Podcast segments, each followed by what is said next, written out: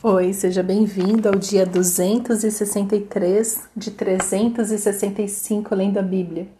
Estamos no livro de Oséias, finalizando o livro de Oséias. Agora a gente começa os, os profetas menores, né? Então os capítulos são mais curtinhos.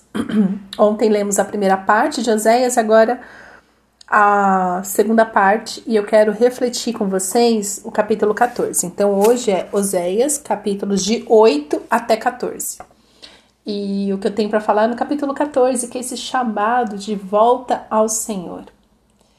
É, desde o jardim do Éden, desde Adão e Eva, é, o que o Senhor vem buscar, vem nos trazer de volta para este lugar este lugar que nunca deveríamos ter saído, que é do Jardim do Éden, onde o Senhor anda livremente, onde conversamos com o Senhor todos os dias, onde nos submetemos a Ele para viver a vontade dele em todo o tempo.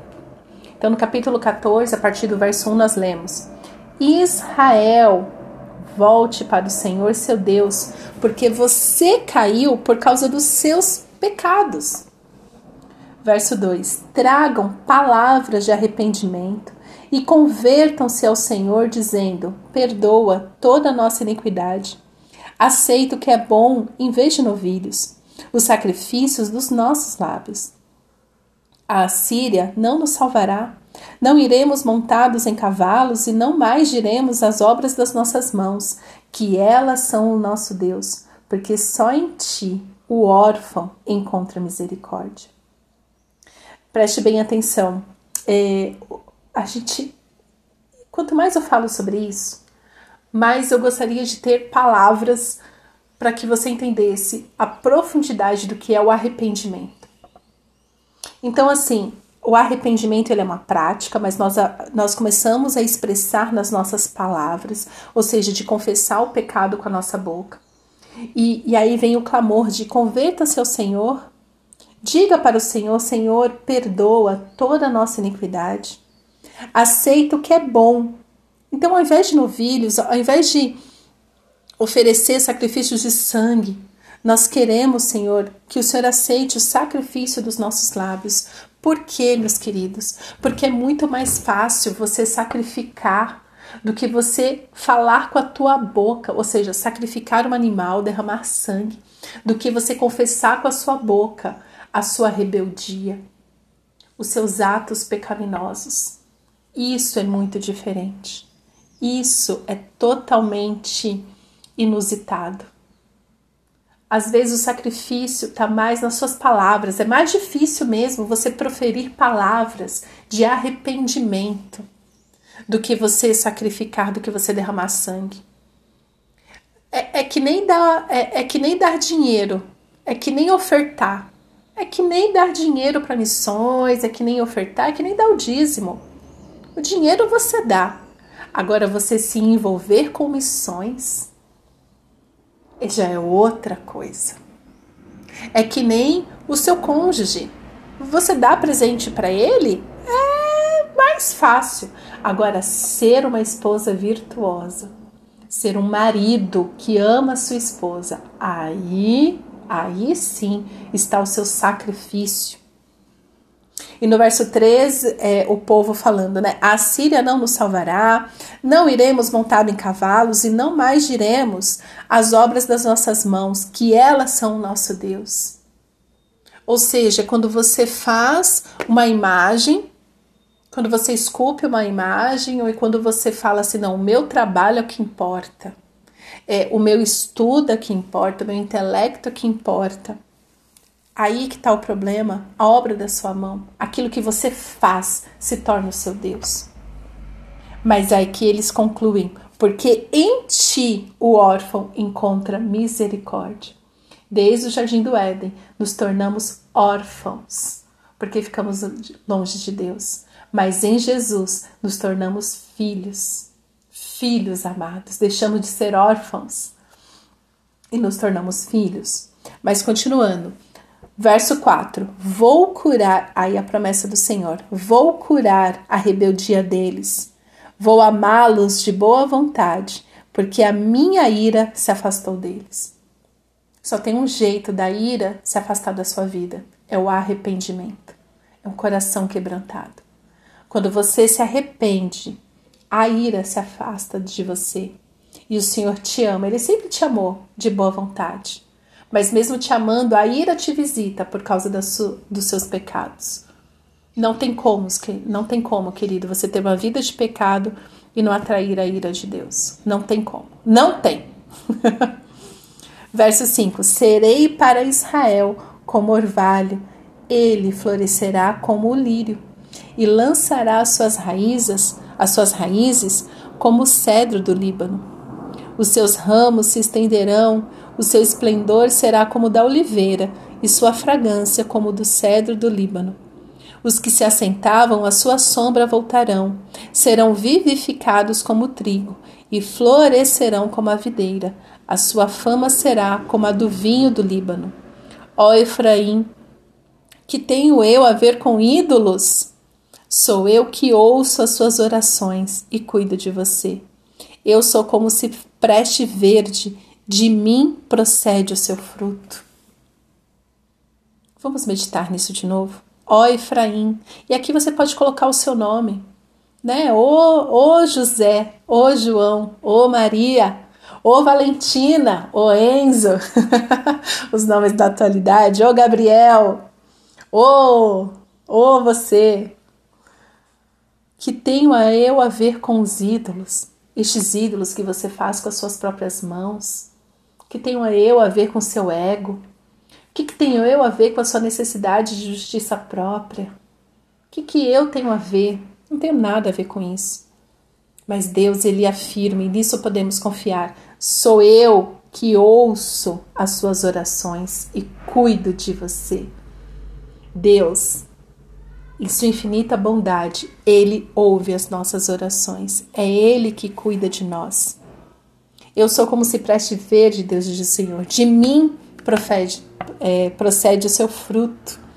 Então, o fruto, ele alimenta. O fruto nos dá vida. Só do Senhor temos vida. Só do Senhor temos clareza, temos lucidez. Ele é quem cuida de nós o tempo todo. Cuidou de nós no passado, cuida de nós hoje e cuidará de nós no futuro. E o verso 9 diz: Quem é sábio que entenda estas coisas? Quem é inteligente que as compreenda? Porque os caminhos do Senhor são retos, e os justos andarão neles, mas os transgressores neles cairão. Quem é sábio que entenda estas coisas. Precisamos da sabedoria de Deus para entender Deus. Quando você tenta entender Deus segundo o seu próprio entendimento, segundo as suas próprias limitações, se torna loucura. Se torna loucura. Como hoje eu vi um vídeos de um pastor que ele já foi muito famoso, ele continua famoso, mas é aquele pastor que fala que a Bíblia tem que ser reescrita eu fico pensando em que momento ele se perdeu, que usa a Bíblia para pregar contra a Bíblia. Provavelmente ele, ele usa a sabedoria de filósofos, de humanistas, de pessoas que desprezam a Bíblia. E é muito perigoso, né? Então, tem uns perfis, né, que eu vejo, ah, teólogo, pastor, mais filósofo. Mas calma aí, calma aí, aonde que se encontra né, a Bíblia a filosofia? Mas enfim, quem é sábio, que entende estas coisas, mas nós precisamos da sabedoria do Senhor para entender. Porque se eu fico me alimentando de outras coisas que não é a Bíblia, como que eu posso entender a mente do Senhor? E assim, a mente dele é muito mais alta do que, as nossa, do que a nossa mente, mas assim, pelo menos a Bíblia, ela me dá um, um caminho, me dá um, um, norte, me ajuda a ter clareza. E continua: quem é inteligente que as compreenda? Porque os caminhos do Senhor são retos. Nele não há sombra nem variação de cor.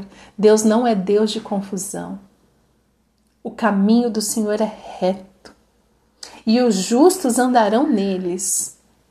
É por isso que o povo fica tão doido, né? Para quem tem uma vida em santidade, uma vida que agrada o Senhor.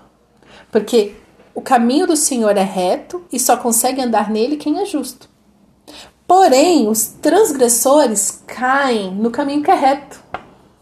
Os transgressores, os ímpios, esse povo de reescrever a Bíblia, esse povo da ideologia de gênero, esse povo que, que perverte a Bíblia, eles caem nos caminhos do Senhor. Eles caem. Então, que você seja essa pessoa sábia que entende as coisas de Deus, inteligente para compreender o Senhor. Apresente ao Senhor as suas palavras de arrependimento.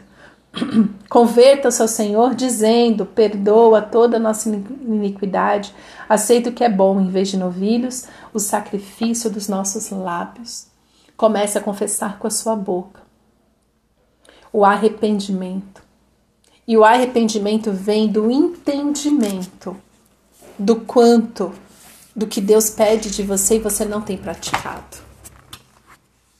É, é esse o nosso arrependimento. Eu sei que o Senhor quer isso de mim, mas eu não tenho praticado isso.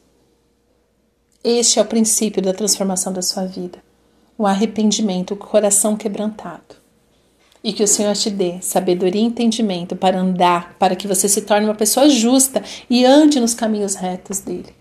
Mas se você tem caído muito, se você tem caído muito, está na hora de rever se você não tem transgredido a vontade do Senhor na sua vida. A vontade dele, que é boa, perfeita e agradável. Amém? Pai, obrigada pela tua palavra.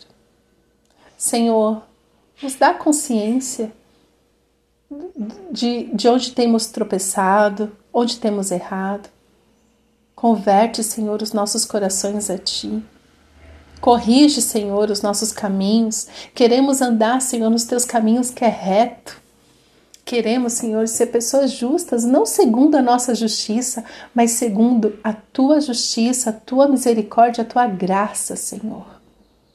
Se revela, Senhor, a nós como Pai, um Pai amoroso